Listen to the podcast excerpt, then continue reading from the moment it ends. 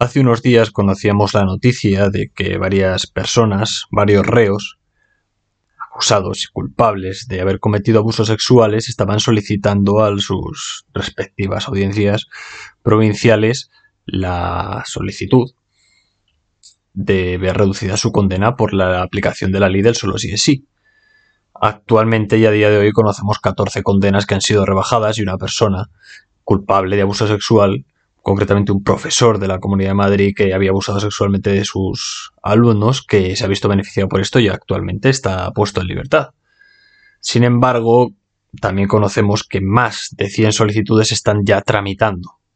El gobierno, ante el desborde de esta situación, ha decidido tirar balones fuera, como siempre hace, y mirar hacia otro lado, de tal forma que la pelota caiga en el tejado del Ministerio de Igualdad, que fue el precursor y el promotor de esta ley, concretamente de Irene Montero. Irene Montero pues, se ha dedicado a catalogar a los jueces de machistas o fachas con toga, fascistas, que no saben aplicar concretamente la ley, y los jueces pues han respondido de aquella manera.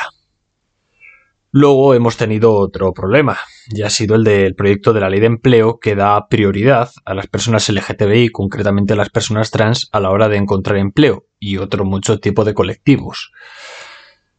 Como veis, las dificultades que tiene el gobierno para legislar ante la ineptitud de sus ministros y sus asesores está creando pues mucha mucha confusión en la población y problemas estructurales graves de los que ya teníamos anteriormente, que esto no, no es nada nuevo, pero sí como digamos que de una forma tan exagerada y tan mm, concentrada en el tiempo tantas cagadas juntas. De todas formas, esto de la ley del solo sí ya lo preveían muchos juristas que iba a suceder y por supuesto los abogados defensores de, los, de los culpables de abuso sexual han solicitado la reducción de penas, como es lógico, están haciendo su trabajo. Su trabajo no es cumplir la ley, ni aplicar la ley, ni hacer lo que ellos creen que moralmente es correcto. El trabajo de un abogado consiste en defender los intereses de su cliente. Y si es conocedor de que una norma beneficia a su cliente, debe aplicarla. Es decir, debe usarla en beneficio de su cliente. Luego ya el juez se encargará de determinar si es tiene razón o no tiene razón. En este caso, pues muchos jueces y muchos juristas, abogados entre ellos, ya denunciaban esta situación. Por tanto, vamos a intentar esclarecer un poco qué es lo que ha sucedido, cómo opera la nueva ley, porque hay una reducción de penas, y luego vamos a ver qué es lo que sucede en última instancia con el tema del proyecto de la ley de empleo, que también tiene bastante tela. Como siempre digo, estás en derecho y otras cuestiones. Y comenzamos.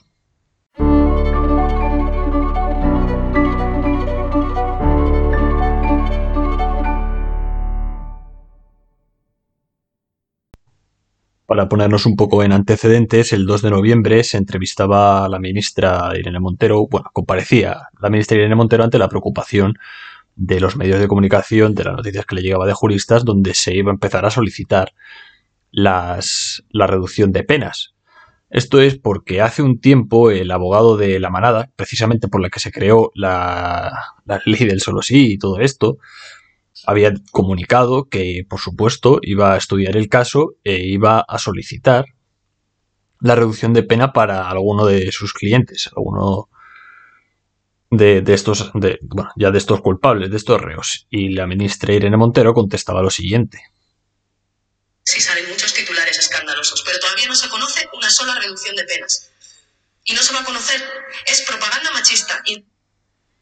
Bueno, pues así lo llamaba Irene Montero, propaganda machista. Decía que nada de esto se iba, iba, a suceder porque, pues eso mismo, es propaganda machista que ejerce el patriarcado desde no sabemos qué posición y como no se conocía ninguna, pues podíamos seguir adelante. Sin embargo, cuando ya se han conocido las primeras noticias de los primeros reos que han visto sus penas rebajadas o directamente escarcelados, la ministra Irene Montero contestaba lo siguiente. Ya nos alerta de que esto puede ser así, de que el machismo puede hacer que haya jueces que apliquen de forma defectuosa una ley, que la interpreten erróneamente y que además ese machismo compromete la integridad y la imparcialidad de los sistemas de justicia y eso se trabaja con formación obligatoria, que es lo que prevé la Ley Orgánica de Garantía Integral de la Libertad Sexual. E insisto, como ya ha dicho el presidente, lo que haremos será también confiar en que se unifiquen los criterios para garantizar la protección de las mujeres tal y como establece la Ley Orgánica de Garantía Integral de la Libertad Sexual y que no queda ningún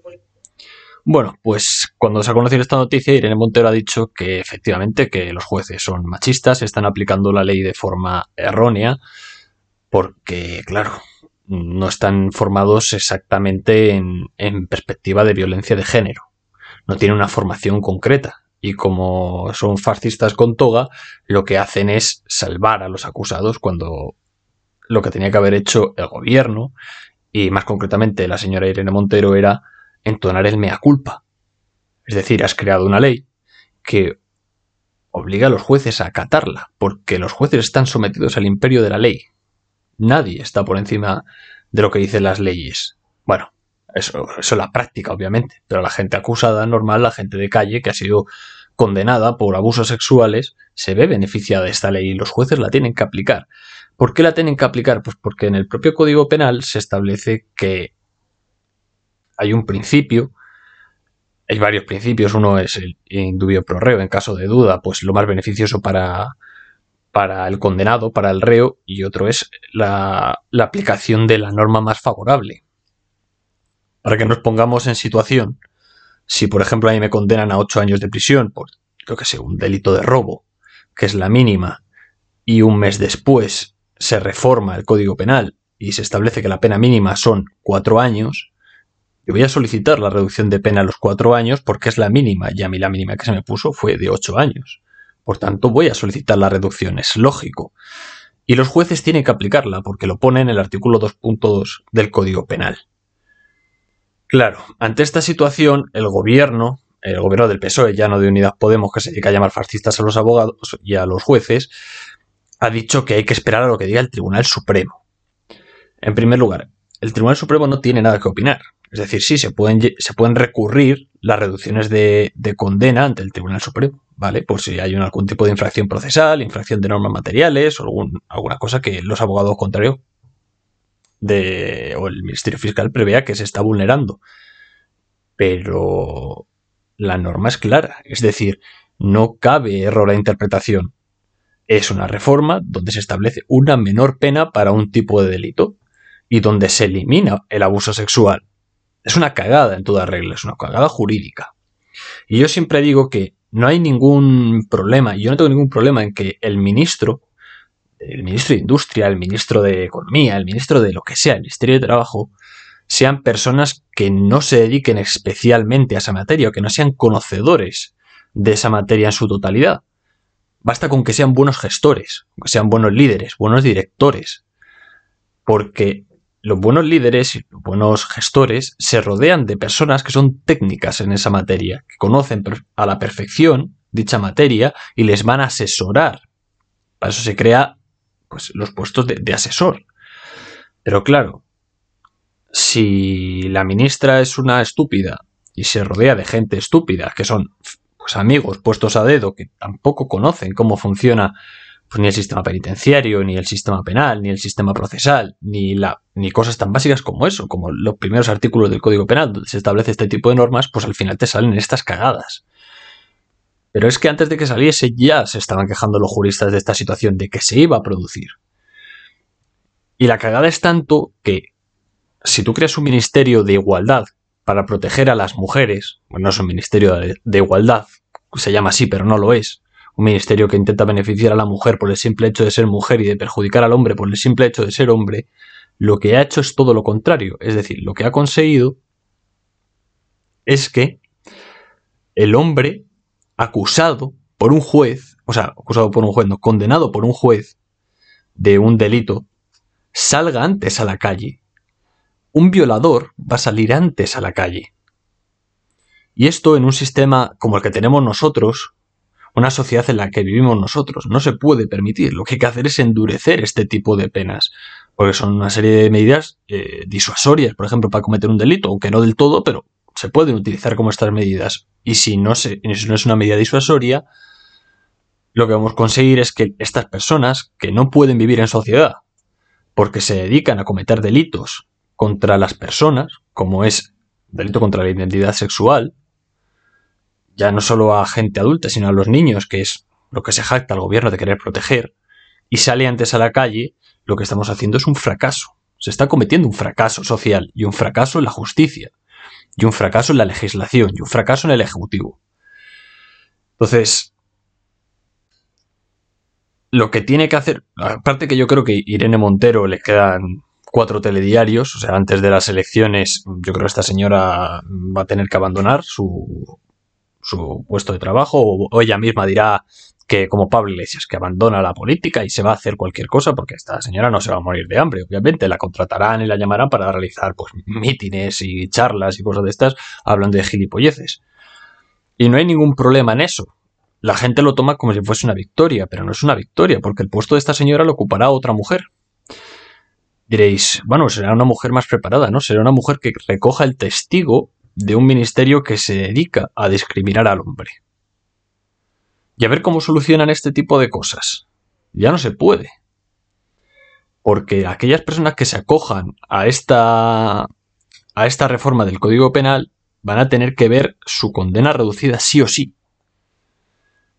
La idea esta que he dicho antes de no, vamos a ver cómo el Tribunal Supremo unifica doctrina el Tribunal Supremo no va a unificar doctrina en este sentido. Y por más que intente el Tribunal Supremo darle vueltas a este sentido, si no aplica el de la pena más beneficiosa, aplicará el principio de indubio pro reo. Porque si tienen dudas, tendrán que aplicar la norma más favorable al condenado, no la más perjudicial. Pero es que es un principio básico del derecho penal. Y yo no soy experto en materia penal. Pero joder, hasta el chaval de primero de carrera que ha visto penal 1 lo conoce y sabe lo que significa. Si lo conoce un chaval de 18, 19, 20 años que está estudiando la carrera de Derecho y sabe de primera mano que es una cagada y que va a beneficiarlo, ¿cómo no lo va a conocer un ministerio que se dedica a esto? Que se dedica a proteger a las mujeres. ¿Cómo no lo va a conocer? Pues efectivamente no lo conoce ha pecado de ignorancia el Ministerio de Igualdad, de ignorancia y además de soberbia, de creer que están por encima de todo, que están por encima de la ley, por encima de los principios generales de derecho, por encima de la costumbre, por encima de las personas, que se creen inmunes a cualquier situación. Y claro, ellos son inmunes desde su posición, pero las víctimas reales no lo son. Y hay gente y hay mujeres que sufren, claro. Y las mujeres que han sufrido, que han sido víctimas de, abusos sexuales o de agresión sexual o este tipo de cosas van a ver su posición perjudicada por una negligencia. Porque esta ley no la ha escrito un jurista, no la ha escrito un legislador que conozca, que sea técnico en la materia. No la ha redactado una persona que conoce perfectamente el sistema penal. Lo ha hecho una persona que no tiene ni puta idea. Y no creo que haya sido ni Irene Montero, porque dudo que esta señora ni sepa escribir le costará seguro. No es imposible que esta señora haya escrito esto. O sea, aparte de que la redacción de las últimas leyes que leo y las últimas reformas es desastrosa. O sea, parece que las, ha escrito alguien que, bueno, pues que tiene su, formación limitada. No es una persona que conozca el, sistema. Cuando tú reformas una ley, lo haces porque, porque, entiendes que la ley que hay actualmente no se ajusta a las necesidades y a la realidad social del momento. Por tanto, intentas que la reforma, ya sea por medio de real decreto, de una ley orgánica o de lo que sea, intentas que esta nueva norma mejore la condición de las personas, su nivel de vida, su calidad de vida, su seguridad jurídica, etcétera, etcétera. Si lo que haces es empeorarla, estás cometiendo un error gravísimo. Bien, Luego, por otro lado, hay como un organismo dentro del Ministerio de Igualdad, bueno, dentro del Ministerio de Igualdad, no, dentro del Consejo General del Poder Judicial, que se llama el Observatorio de la Violencia Doméstica y la, Violencia de Género, que yo no sabía muy bien a qué se dedicaba y no entiendo muy bien por qué está dentro del Consejo General del Poder Judicial, es decir, dentro del Poder Judicial hay un órgano político, el Ejecutivo, que lo han puesto ahí, que se dedica a controlar que los jueces y las juezas de los juzgados de violencia de género eh, apliquen las normas de aquella manera. De aquella manera me refiero es presionando a los jueces y a las juezas para que sean mm, muy beneficiosos con la mujer, aunque haya dudas, y muy, digamos, rectos, por decirlo suavemente, con los acusados. Independientemente de que se demuestre si sí o si no hay un abuso o una agresión o lo que sea, se dedica a presionar a estos jueces.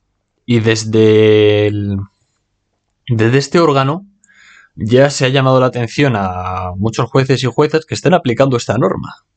Es decir, están presionando. Y están presionando para que un juez cometa prevaricación. No es la primera vez que en este país un juez mm, jueces cometen prevaricación por, por presiones políticas, ni será la última. Ahí lo hemos tenido con la pandemia. Todo lo que se ha salido a raíz de la pandemia, en las audiencias eh, provinciales de Galicia, por ejemplo. La audiencia provincial de Galicia, perdón.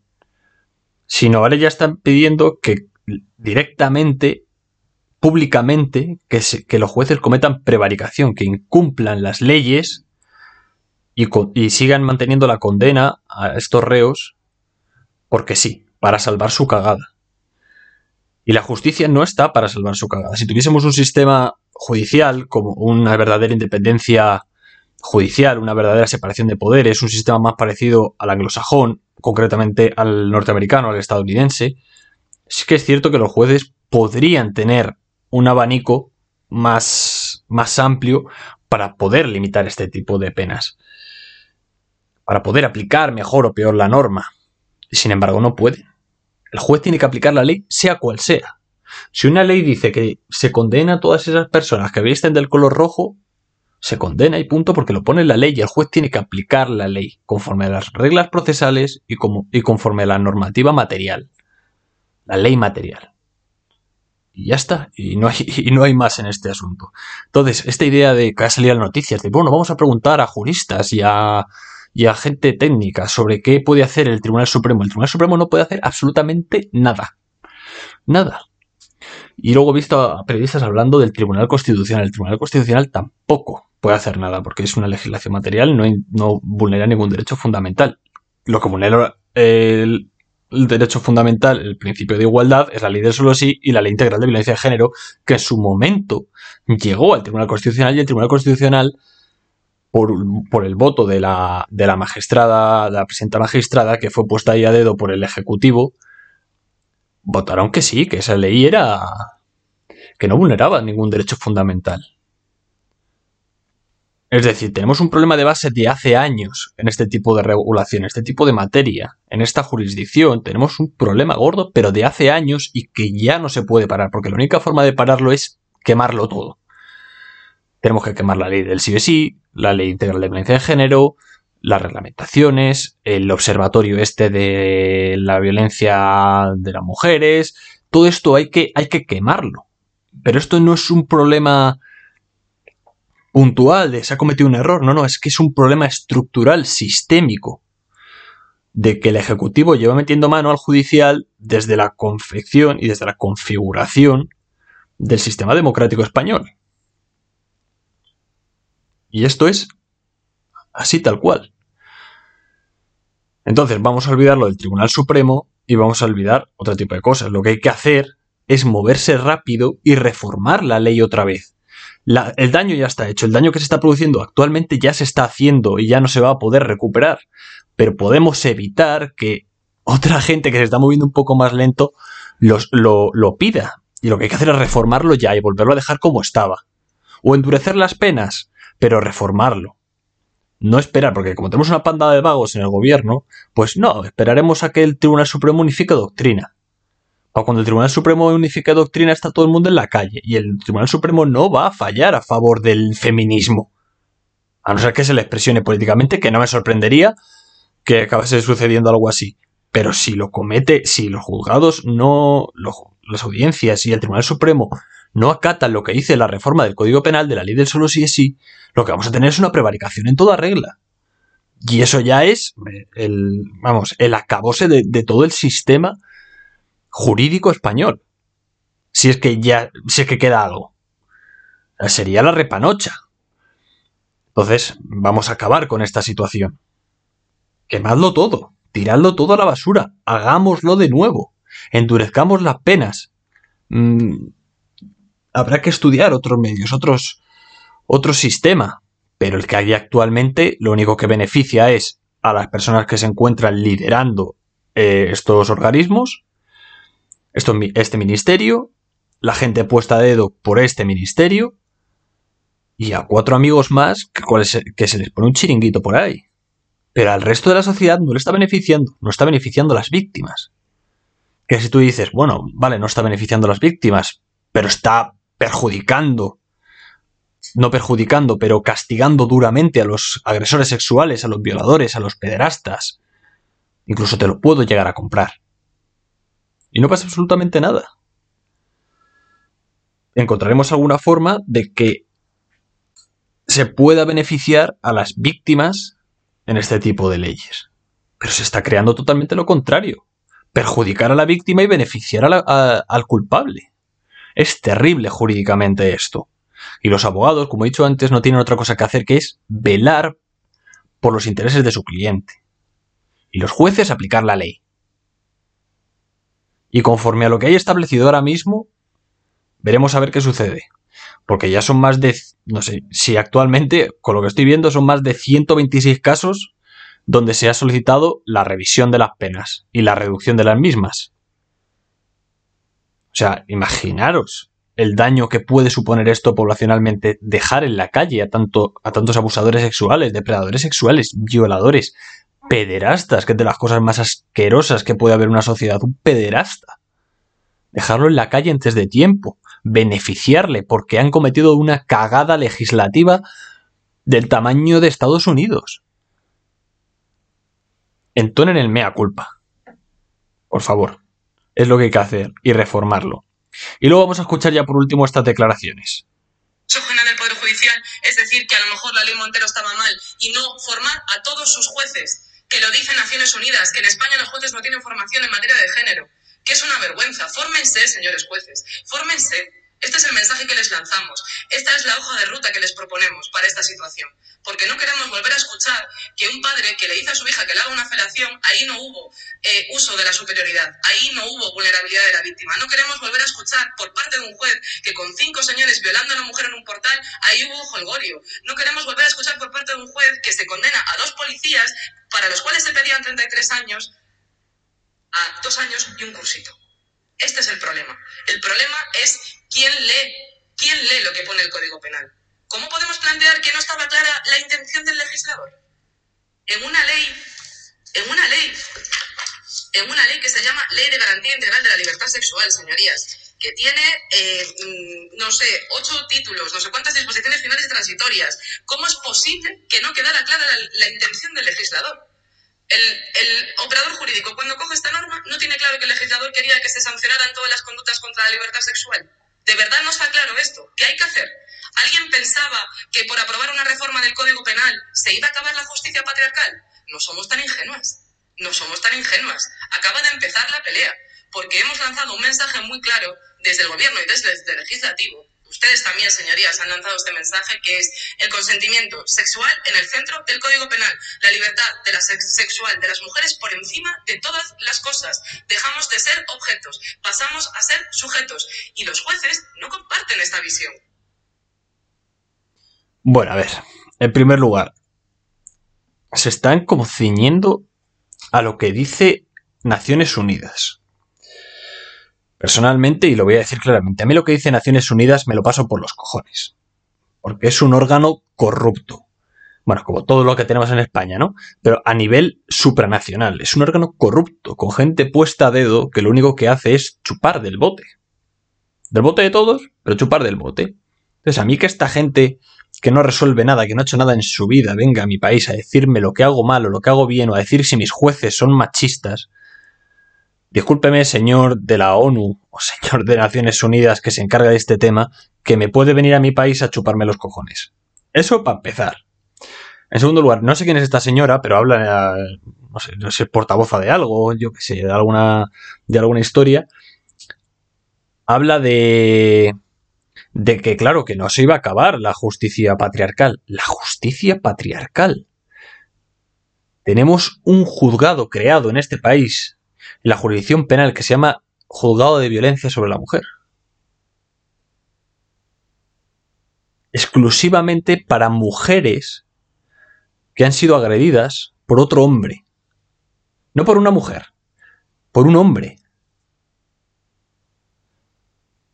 Donde existen montones de casos todos los años donde una mujer denuncia, no queda nada y se, la, considera víctima de violencia de género, aunque no haya una sentencia que condene al acusado. Y, ahí está. Y habla de justicia patriarcal, la señora esta. Esta señora, por supuesto, no sabe de justicia, por supuesto, no sabe de leyes, porque cuando estaba mencionando, no, es que el, el judicial debería saber las intenciones del legislador. No, no, es que el judicial no quiere saber lo que, lo que quiere decir el legislador. Puede llegar a, una cierta interpretación de, de algo cuando no está claro o no está bien regulado. Pero cuando se rebaja la condena de una persona, el judicial no interpreta, aplica. Es que no, no sé, me dirigiré a esta señora, pero no, no, no sé quién es, entonces, para que lo tenga claro. Que no tiene ni puta idea. No sabe nada. Y se jacta. Y esta gente habla de, justicia patriarcal. No se conoce ni su propia ley. Dice, no sabe ni cuántas disposiciones hay, ni cuántos títulos habla. No, el consentimiento como eje del, del, del, Código Penal. El consentimiento como eje del Código Penal. No, no, señora. El Código Penal lo que hace es recoger las conductas ilícitas y castigarlas. No tiene el eje sobre nada. Hay delitos contra las personas, delitos contra el patrimonio, delitos económicos, etcétera, etcétera. Pero no hay un eje vertebrador del Código Penal sobre una, una materia concreta. Ya lo que me faltaba por escuchar. El consentimiento como eje, como base del Código Penal. ¿Qué dice? Esta señora qué dice? No sabe lo que dice, no sabe lo que habla, no conoce nada. Pero habla, porque se le da muy bien hablar. Se le da muy bien hablar, me refiero comentar lo que a ella le parece. Convencer a alguien no lo sé. Y luego ya por último vamos a hablar de lo que ha sucedido. He leído en que determinadas plataformas de, por ejemplo, eh, jueces por la democracia y este tipo de, bueno, pues de plataformas de representación de jueces, sindicato de jueces y cosas así, han salido en defensa de, de, los propios, de los suyos, ¿no? De los jueces, diciendo que, bueno, que es que esto es una cagada del legislativo, de que ellos van a hacer, claro, obviamente. Pero cuando se refieren a que los jueces no están formados en, en violencia de género, en perspectiva de género, los jueces callan y dicen que sí, que ellos tienen una formación en perspectiva de género. Pero ¿qué gilipollez es esa? ¿Cómo que un juez tiene, está formado en perspectiva de género? El juez no tiene que estar formado en perspectiva de género. El juez tiene que estar formado en materia procesal y en materia material y conocer las normas perfectamente para poder sentenciar a una persona, que es gravísimo. O sea, es que, un juez condene a una persona a la cárcel, le prive de su libertad. Es muy gordo. Le está quitando su libertad un juez, una persona. Por tanto, esa persona tiene que estar perfectamente instruida. Y si no perfectamente, tiene que intentar alcanzar la perfección para que sea la sentencia lo más justa posible, para que verdaderamente alcancemos la justicia. No tiene que estar formado en perspectiva de género ni tiene que hacerse cursos de nada. Pero es que resulta que estos cursos estos jueces de violencia sobre la mujer, jueces y juezas, más juezas que jueces, llevan instruidos por el Observatorio de violencia sobre la mujer y de violencia doméstica y no sé qué historias desde que se creó y observando a ver qué hacen. A ver cómo sentencian, a ver cómo juzgan. ¿Pero qué es esto? ¿Cómo que un órgano político metido en el Consejo General del Poder Judicial, elegido por, por el Ejecutivo, por el Gobierno, a dedo, está controlando lo que hacen los jueces? ¿Pero qué es esto? ¿Qué barbaridad es esta? Es una absoluta vergüenza. Es que no conocen nada, no conocen el sistema, no respetan nada, que, no hay separación de poderes en este país todavía, pero ya que te metan órganos políticos dentro del sistema judicial, el poder judicial es una barbaridad, hombre.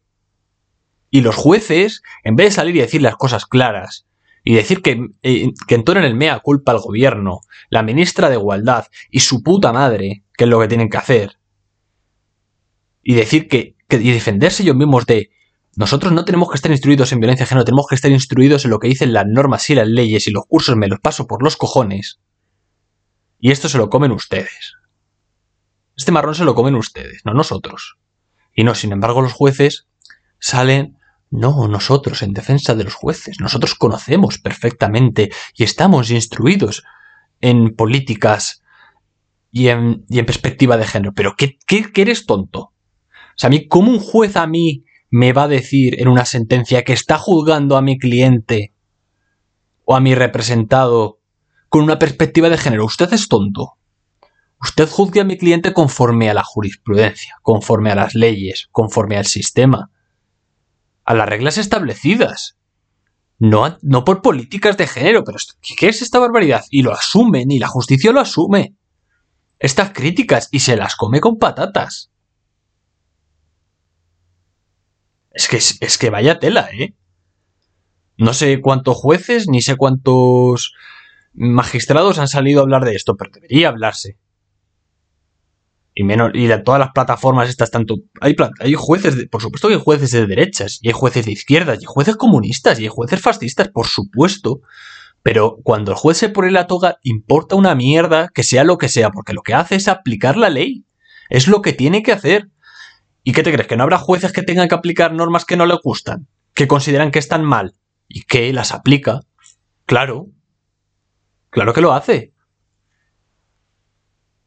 Pero porque es su trabajo. Porque es un órgano independiente. No para contentar a nadie.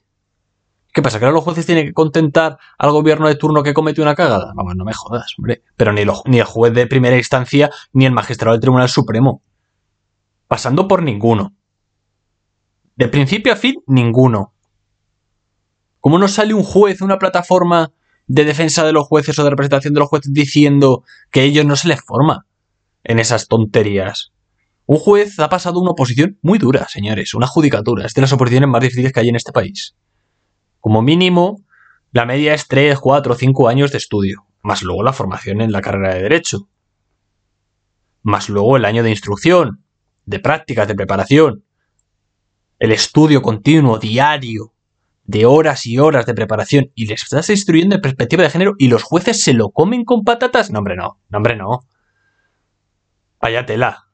Es que es terrible lo que se está diciendo y es terrible, y los jueces no salen a desmentirlo, porque tienen miedo los jueces de que se les sancione, porque el observatorio este también es un órgano sancionador tiene potestad para sancionar a los jueces. Es terrible. ¿Cómo que un órgano político sanciona a jueces? Si no dicta sentencias o lleva a cabo sus procedimientos conforme a lo que dice una política en ese momento, para contactar a un lobby, al lobby feminista. Es que es terrible, de verdad. Es terrible. La gente no sabe lo grave que es esta situación. No es consciente de lo grave que es. De que puede tener una sentencia eh, no beneficiosa, perjudicial, porque se está siguiendo una serie de políticas de género. Pero ¿qué gilipollez es esta? O sea, ya no nos basta con todos los reglamentos, los reales decretos, los órdenes, la legislación y las leyes que hay, las normas sobre materia de género, que son una absoluta vulneración del artículo 14 de la Constitución española, que encima las sentencias tienen que ir conforme a directrices de un órgano político. Es terrible, de verdad. Es para reflexionar, para reflexionar para mucha gente. Y, y para hacer cosas que no voy a decir públicamente. Pero es terrible. Así que Voy a dejarlo aquí. Hablaremos en otro momento de, la política de empleo, que también trae tela, pero bueno, pues es que tampoco es nada sorprendente. Después de esto yo creo ya no hay nada más grave que se pueda cometer. Lo dejamos para otro momento.